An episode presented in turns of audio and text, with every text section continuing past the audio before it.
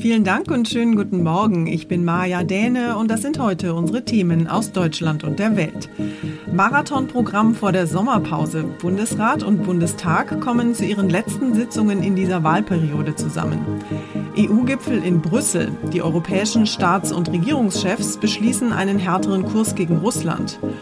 Und Urteil im George Floyd-Prozess. Das Gericht verkündet heute das Strafmaß für den weißen Ex-Polizisten Chauvin.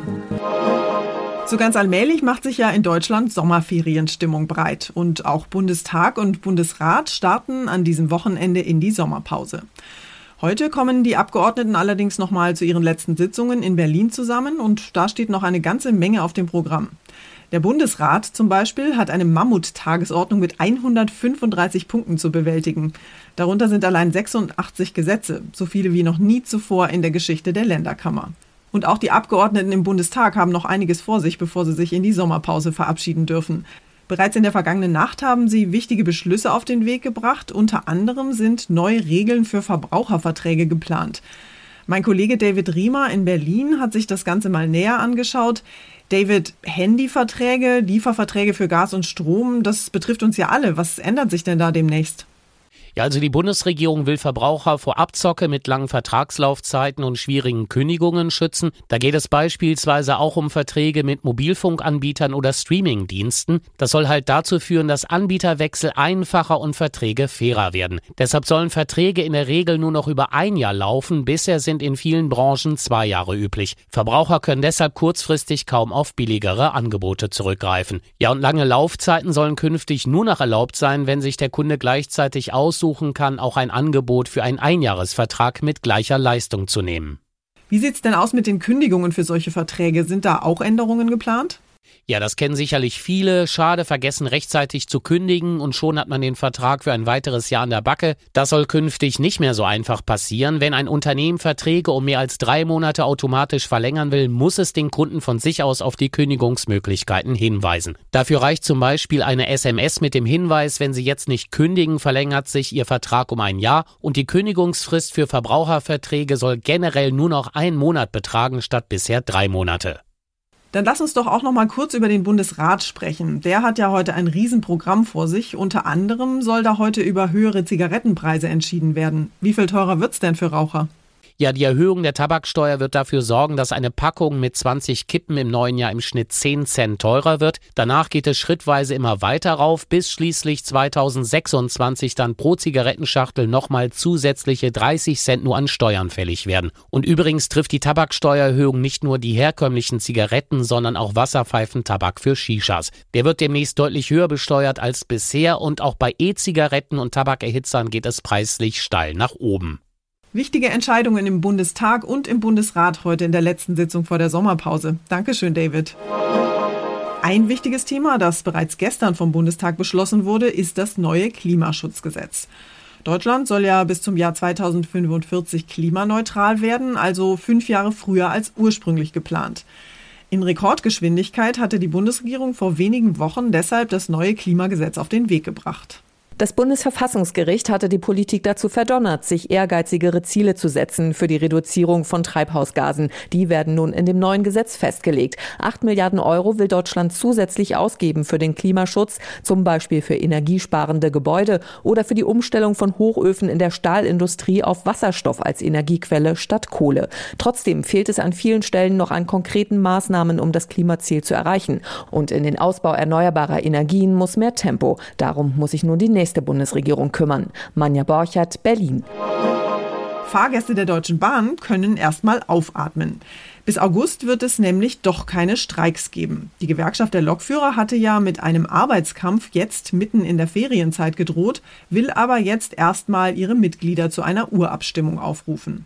In der Urabstimmung entscheiden sie darüber, ob es einen Streik gibt oder nicht. Das Ergebnis soll am 9. August da sein und dann könnte es auch direkt losgehen, droht GDL-Chef Klaus Weselski. Er hatte die Tarifverhandlungen mit der Bahn vor zwei Wochen für gescheitert erklärt. Den Streit um Geld und Arbeitsbedingungen bei der Bahn sollen aber bitte nicht die Kunden ausbaden, meint der Fahrgastverband Pro Bahn. Denn auch am 9. August sind noch viele Bundesländer mitten in den Sommerferien. Jana Laumann, Nachrichtenredaktion. In Brüssel tagen ja derzeit die europäischen Staats- und Regierungschefs und auch dort stehen jede Menge Themen auf dem Programm. Unter anderem die Beziehungen zu Russland. Die sind ja seit längerem ziemlich angespannt. Die EU-Staaten haben deshalb jetzt einen härteren Kurs gegen Russland beschlossen und wollen künftig deutlich härter auf böswillige Handlungen Moskaus reagieren. Konkret sind Strafmaßnahmen wie Wirtschaftssanktionen geplant. In der Gipfelerklärung hier aus Brüssel heißt es, es gebe die Notwendigkeit einer entschlossenen und koordinierten Reaktion der EU auf jede weitere böswillige, rechtswidrige und disruptive Aktivität Russlands. Deswegen müsse die EU die ihr zur Verfügung stehenden Instrumente in vollem Umfang nutzen. Gemeint sind mit böswilligen und rechtswidrigen Handlungen zum Beispiel Hackerangriffe und Operationen russischer Geheimdienste in EU-Staaten. Auch auf Fälle wie den des erst vergifteten und dann inhaftierten Kreml-Gegners Nawalny soll eine deutlichere und schnellere Antwort möglich sein. Aus Brüssel, Sarah Geiserde. Und wir schauen noch in die USA. Der Name George Floyd steht ja inzwischen symbolisch für Rassismus und Polizeigewalt in den USA. Der gewaltsame Tod des Afroamerikaners Floyd durch die Polizei hatte Massenproteste im ganzen Land ausgelöst.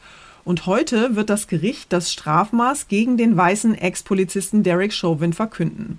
Von den Geschworenen war Chauvin ja bereits in allen Anklagepunkten schuldig gesprochen worden. Das Strafmaß für den Ex-Polizisten Derek Chauvin hat immense Bedeutung und auch symbolischen Wert für den Umgang mit Polizeigewalt und Rassismus in den USA. Der gewaltsame Tod Floyds hatte im letzten Jahr tagelange Demonstrationen im ganzen Land ausgelöst. Chauvin hatte sein Knie gut neun Minuten lang auf Floyds Hals gepresst, während der gefleht hatte, ihn atmen zu lassen. Der Richter hatte im Zuge des dreiteiligen Schuldspruches die extreme Schwere der Tat anerkannt und ein hohes Strafmaß verlangt. Die Verteidigung dagegen will nur eine Bewährungsstrafe. Tina Eck, USA.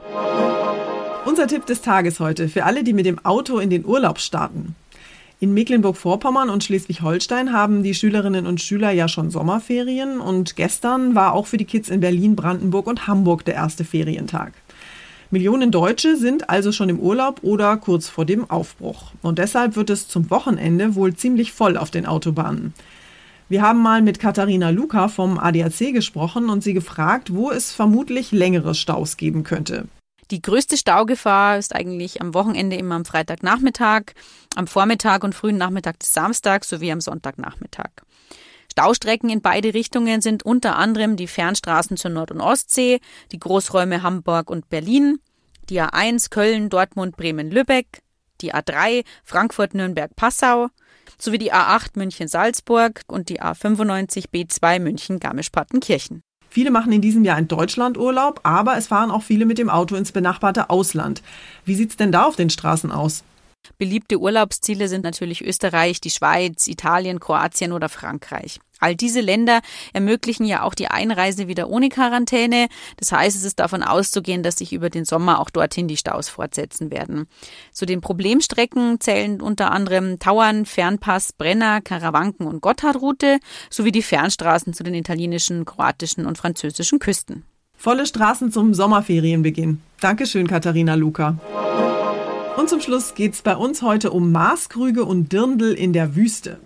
In Dubai soll nämlich in diesem Jahr ein zünftiges Oktoberfest stattfinden und zwar komplett mit Bierzelten, Schuhplattlern, Marschmusik und allem, was dazugehört.